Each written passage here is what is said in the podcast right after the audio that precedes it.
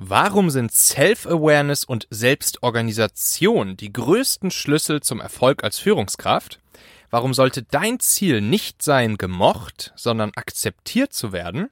Und warum solltest du immer mehrere Optionen in petto haben und das auch ausstrahlen? All das wirst du aus dieser Folge vom großartigen Bernd Gerob kurz und knackig mitnehmen. Ja, meine lieben Talente-Hacker, ganz herzlich willkommen zu Folge 178 des Talente-Podcasts aus Hamburg. Ich bin Michael Assauer und hier bekommst du Hacks und Taktiken, die du sofort umsetzen kannst, direkt aus der Praxis von den besten Führungspersönlichkeiten und Unternehmern. Du kennst sicher jemanden, für den diese Folge hier auch wertvoll, hilfreich oder spannend sein könnte dann schnapp dir doch einfach den Link talente.co slash 178 und teile ihn mit dieser Person, sei eine Unterstützung für sie und lade dein Karma-Konto heute ein bisschen auf.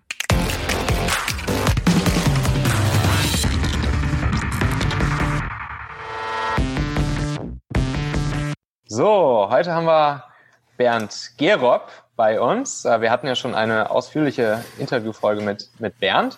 Und heute geht es nochmal darum, äh, dem Bernd seine fünf Hacks, Tipps und Tricks zu entlocken, ähm, die er anderen Unternehmern, Führungskräften und solchen, die es äh, noch werden möchten, ähm, mit auf den Weg geben möchte. Hi Bernd, grüß dich, schön, dass du wieder dabei bist. Hallo Michael, schön dabei zu sein, danke. Erzähl uns mal deine fünf Tipps für Unternehmer, Führungskräfte, und alle, die sich äh, ja, darin verbessern möchten oder das sogar noch werden möchten?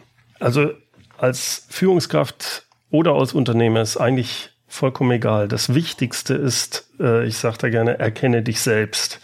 Ich finde, im Englischen gibt es eine schöne Bezeichnung, Gary Vaynerchuk nutzt die immer, das, die lässt sich nicht so richtig übersetzen und das nennt sich Self-Awareness. Das heißt Klarheit über sich selbst hinsichtlich der eigenen Ziele, Motive, Werte, Stärken und Schwächen. Dazu gehört dann auch, dass ich mir klar werde, äh, häufig wird zum Beispiel gefragt, äh, kann denn jeder Führungskraft werden? Und ich sage ja, er muss es nur wollen. Denn das ist manchmal nicht lustig, sich mit sich selbst zu beschäftigen. Das heißt, dazu gehört, erkenne dich selbst. Will ich wirklich Führungskraft werden? Was bedeutet das für mich? Oder Unternehmer, was bedeutet das? Dass ich muss mir da Klarheit drüber haben. Das halte ich für eine ganz wichtige Geschichte. Das ist die erste Sache. Hm? Die zweite Sache, äh, es ist noch viel wichtiger als als normaler Angestellter, lerne Selbstorganisation. Das ist meiner Ansicht nach der Schlüssel zum Erfolg bei jedem, egal ob der erfolgreiche Führungskraft, erfolgreiche Unternehmer, das sind Leute, die wissen, wie sie ihre Zeit einteilen. Jeder von uns hat die gleiche Zeit, 24 Stunden am Tag, wie du die einstell einsetzt, für was, was ist dringend, was ist wichtig.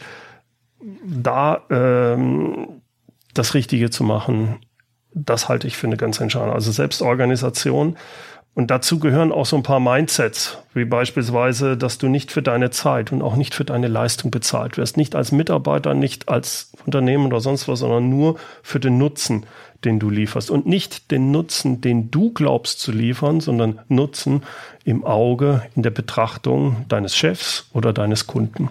Diese Einstellung ist ganz wichtig. Also gehört zur Selbstorganisation für mich so ein bisschen dazu. Das dritte ist, egal ob als Unternehmer oder als Führungskraft, du musst Menschen mögen.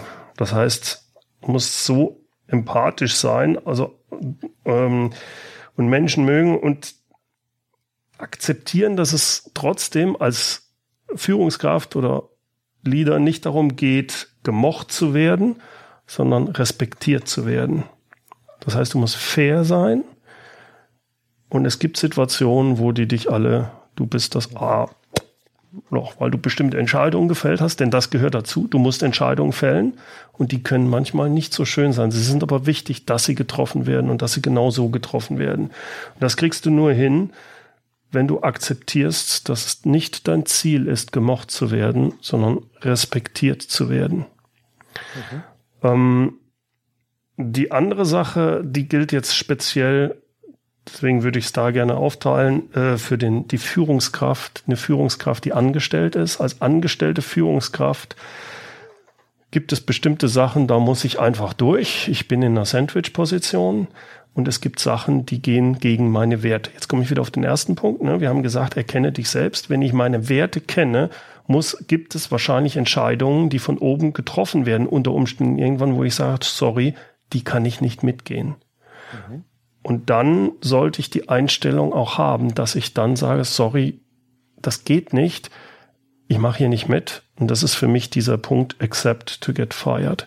Selbst wenn ich es selbst mache. Ich entscheide irgendwann, sorry, bis hierhin kann ich mitgehen, das kann ich nicht machen. Da klar zu, das klar zu haben, ist ganz wichtig. Du kannst es auch übertragen auf den Unternehmer, wenn er sagt, der Kunde will bestimmte Sachen, wo ich sage, nein, sorry, ja, das wird jetzt heftig für unser Unternehmen, aber das tue ich nicht, weil es meinen Werten widerspricht. Das wirklich du durchzuziehen, kann in bestimmten Situationen richtig heftig sein, ist aber wichtig.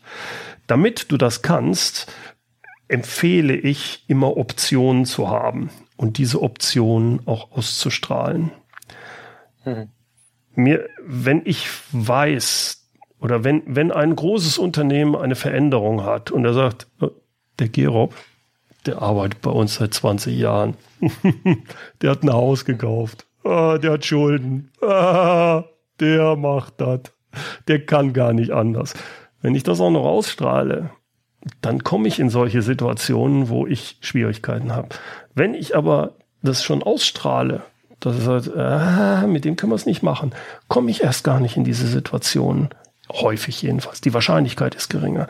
Deswegen immer diese Optionen für sich klar zu haben. Ich muss sie gar nicht aussprechen. Ich sollte sie gar nicht aussprechen. Aber ich strahle sie schon aus. Und das ist schon extrem hilfreich. Egal ob als Unternehmer, der sagt, ich brauche den Auftrag nicht, oder ob als für angestellte Führungskraft. Mhm. Äh, hatten wir jetzt fünf oder war das erst die vierte? Also wenn das letzte äh, eine eigene, äh, ein eigener Punkt war, äh, dass du die Optionen ausstrahlen sollst, dann waren es fünf. Sonst, sonst gebe ich dir noch einen Punkt mit. Wäre ein Bonuspunkt. Ein Bonuspunkt. ähm, immer Verantwortung für sich und sein Tun zu übernehmen, speziell dann, wenn es schief geht. Aha. Es ist günstig, sich immer damit zu beschäftigen, nicht die anderen sind schuld, sondern mhm. ich habe es so gewählt. Das heißt, ich, egal was passiert, äh, das ist hart, gerade wenn dir irgendwas passiert, wo du sagst, das ist jetzt aber unfair oder sonst was. Es ist aber günstig für dich, weil du dann einen anderen Mindset hast, um damit umzugehen und daraus rauszukommen. Ich sage nicht, dass das einfach ist und ich sage auch nicht, dass mir das immer gelingt. Aber ja. es so hinzukriegen, ist unheimlich hilfreich. Ja, okay. Sehr, sehr, sehr wertvoller Punkt, ja.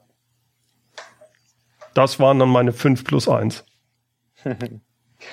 Tausend Dank, lieber Bernd Gerob. Das waren super fünf plus eins Punkte. Äh, da werde ich jetzt auch erstmal noch, äh, werde ich jetzt noch mal eine Nacht drüber schlafen, glaube ich, noch ein bisschen drüber nachdenken über die Punkte. Tausend Dank, lieber Bernd. Vielen, vielen Dank, Michael. Hat mir viel Spaß gemacht. Danke. Die nächste Folge hier vom Talente Podcast am Montag, die solltest du nicht verpassen, weil das wird die letzte Folge unserer kleinen Serie hier rund um das Thema des Talente-Funnels sein. Das wird dann die Folge sieben von insgesamt sieben in der Serie sein. Und da geht es darum, Mitarbeiter zu Multiplikatoren zu machen. Also, ne, das ist dann sozusagen der letzte Schritt im Talente-Funnel, das, äh, das AIDALA, das letzte A am Ende und äh, das steht für Advocacy. Wie machst du deine Mitarbeiter oder auch sogar Menschen, die mal Mitarbeiter waren und das gar nicht mehr sind, wie machst du sie zu Advokaten, zu Botschaftern, zu Multiplikatoren für deine Firma und ziehst damit noch viel mehr gute Leute in dein Team, in deine Firma, an deine Seite an? Also, nachdem wir diesen Montag das Thema Mitarbeiterbindung hatten in der Folge 6, nämlich das Thema Loyalty, da hör gern auch nochmal rein.